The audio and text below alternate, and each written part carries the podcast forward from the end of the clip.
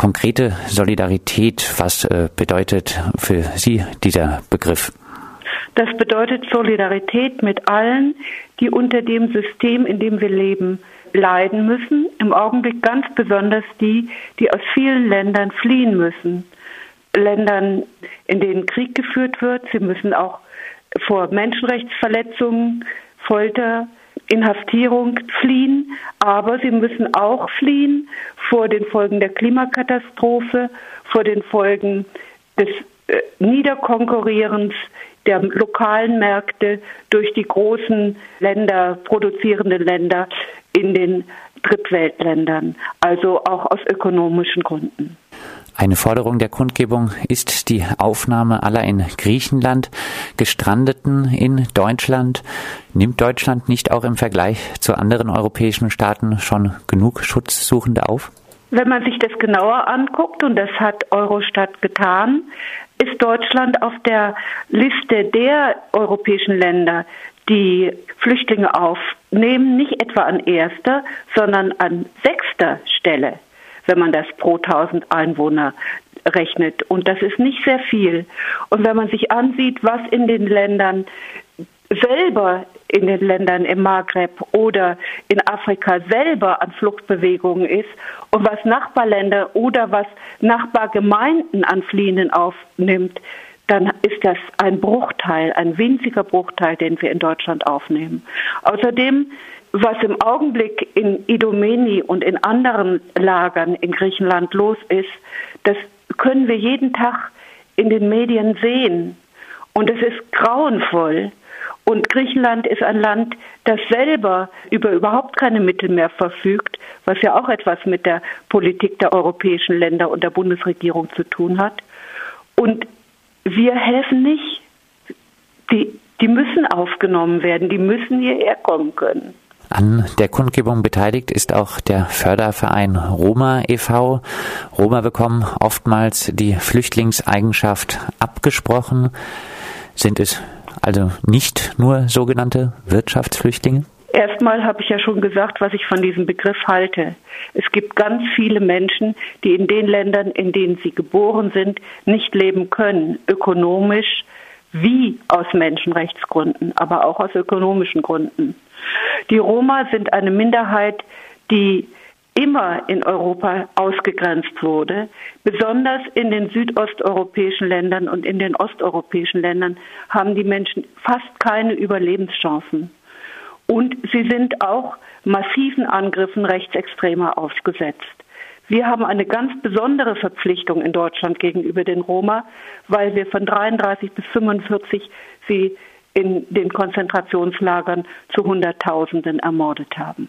Sie haben jetzt äh, schon ein bisschen die Historie angesprochen. Die Kundgebung für eine solidarische Flüchtlingspolitik findet am 7. Mai, also einen Tag vor dem 8. Mai, dem Tag der Befreiung vom Nationalsozialismus statt. Äh, lassen sich Lehren aus der Historie für die aktuelle Politik ziehen? Ja, ich glaube schon. Wir leben in einer großen Krisensituation, auch wenn uns das in Deutschland noch nicht so erwischt hat. Aber in fast allen anderen Ländern Europas hat es zugeschlagen und in den Ländern auf anderen Kontinenten noch viel mehr. 29 war eine so große Krise in Europa 1929 und aus der Krise ist dann der Sieg des Nationalsozialismus hervorgegangen. Daran hat auch Janis Varoufakis bei DM25 in Berlin erinnert und diese Parallele gezogen. Für mich persönlich gibt es eine besondere Motivation. Mein Vater Wolfgang Abendroth hat vom Anfang an im Widerstand gegen Hitler gekämpft, schon bevor Hitler an der Macht war.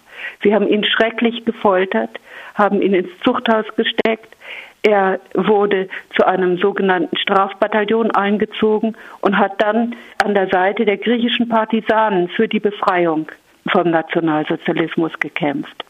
Und für mich ist dieser Kampf des europäischen Widerstandes, wenn es überhaupt eine Begründung gibt für ein gemeinsames, solidarisches Europa, das ist der Kampf, an den wir anknüpfen können.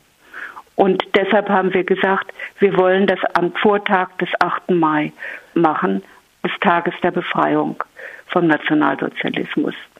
Gibt es, Gibt es konkrete äh, Lehren jetzt im Bezug auf die Flüchtlingspolitik für ja, heute? Ja, allerdings. Die haben ja die Väter und Mütter des Grundgesetzes auch gezogen. Sie haben das unveräußerliche Menschenrecht auf Asyl im Grundgesetz fest verankert. Schon 93 wurde das ja einmal so eingeschränkt, dass man es fast nicht wiedererkannt hat. Und was jetzt passiert mit dem EU-Deal mit Erdogan und mit den neuerlichen Asylrechts in Anführungsstrichen Reformen, das ist die totale Aushebelung dieses Rechtes auf Asyl. Damals war den Vätern und Müttern der Verfassung sehr klar bekannt, dass wer überhaupt überlebt hatte von den Widerständlern und von den verfolgten Juden und anderen, der hatte das deshalb getan, weil er Asyl in einem anderen Land gefunden hatte. Und wer überhaupt an demokratische Traditionen vor Hitler anknüpfen konnte, das waren diese Menschen, die aus dem Asyl zurückgekehrt sind, wie zum Beispiel Adorno oder Horkheimer. An der Kundgebung in Frankfurt nehmen zahlreiche migrantische Initiativen, aber auch Gewerkschaften teil. Mhm. Klappt es in Frankfurt, dass sich Migrantinnen, dass sich Flüchtlinge und andere Lohnabhängige nicht als Konkurrenten, sondern als Verbündete im Kampf um ein besseres Leben, zum Beispiel auch für höhere Löhne sehen? Es klappt, aber es klappt manchmal natürlich auch nicht. Man muss sehen, dass auch in Hessen die Zahl der Angriffe auf Asylbewerberheime, wie das ja heißt, sich verzehnfacht hat. Wir haben 67 Angriffe im letzten Jahr gehabt. Das, diese Zahl ist gerade veröffentlicht worden. Aber es klappt in diesen Bündnissen, dass die Organisationen, die Gewerkschaften, es redet auch ein Gewerkschafter bei uns, ein Mitglied des Vorstandes der IG Metall, Hans-Jürgen Urban, der einen wunderbaren Aufruf, nämlich Brücken statt Mauern, gestartet hat vor ein paar Wochen. Ich empfehle ihn sehr, man kann ihn im Internet aufrufen. Es klappt in diesen Bündnissen immer wieder, ein Bündnis gegen Rassismus zu schmieden mit bewussten Gewerkschaftern, nicht mit allen Lohnabhängigen, aber mit bewussten Gewerkschaftern.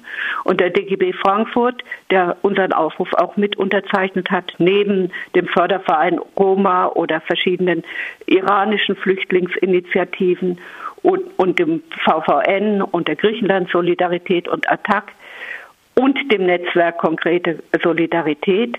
Das sind übrigens vor allem drin die Teachers on the Road, die umsonst den Flüchtlingen, die noch keinen offiziellen Anspruch auf Deutschunterricht haben, Deutschunterricht umsonst erteilen. Neben all diesen Initiativen hat auch der DGB Frankfurt das unterzeichnet, was wir natürlich wunderbar finden. Und es hat schon einmal ein großes Zeichen gegen rechts gegeben, als diese ganze Gewalt- und Faschismuswelle anfing, nämlich im Januar 2015. Da war ich an der Kundgebung Initiative auch mit beteiligt. Da haben wir mit fast 16.000 Leuten in Frankfurt in der ganzen Innenstadt ein Zeichen gegen rechts gesetzt. Und da waren die Gewerkschaften auch sehr aktiv dabei. Als Abschlussfrage für ein Europa der Solidarität und der Menschenrechte lautet ein Slogan. Was muss getan werden, um in diese Richtung zu gehen? Zwei Sachen. Man muss sich wieder an die Charta der Vereinten Nationen erinnern, in der nicht nur das Menschenrecht auf, das, auf Asyl und Freiheit, Gleichheit, Brüderlichkeit verankert sind, auch soziale Menschenrechte. Und dieses erste auch im eigenen Land kämpfen gegen die Austeritätspolitik, gegen die immer tiefere Spaltung der Gesellschaft in Reich und Arm, auch in unserem Land. Das ist die beste Art der Solidarität. Zweitens, weltweit die Ursachen, was in der offiziösen Politik immer so schön Fluchtursachen heißt, die Ursachen all dieser Migrationsbewegungen bekämpfen. Und das heißt leider, muss ich sagen, auch das System bekämpfen, das diese Ursachen hervorruft. Die wahnsinnigen Kriege, die es im Augenblick gibt, den schrecklichen Klimawandel, der nicht gestoppt wird, und die Ausbeutung der sogenannten Peripherie durch die Länder in den Zentren. Nicht durch die Länder insgesamt, sondern durch die, die daran ökonomisch profitieren. Für eine solidarische Flüchtlingspolitik, für das uneingeschränkte Menschenrecht auf Asyl, Nein zur Festung Europa. So die Kundgebung am Samstag in Frankfurt. Start ist um 14 Uhr an der Hauptwache. Wir sprachen mit Elisabeth Abendroth aus dem Griechenland Solidaritätsnetzwerk Frankfurt Rhein-Main.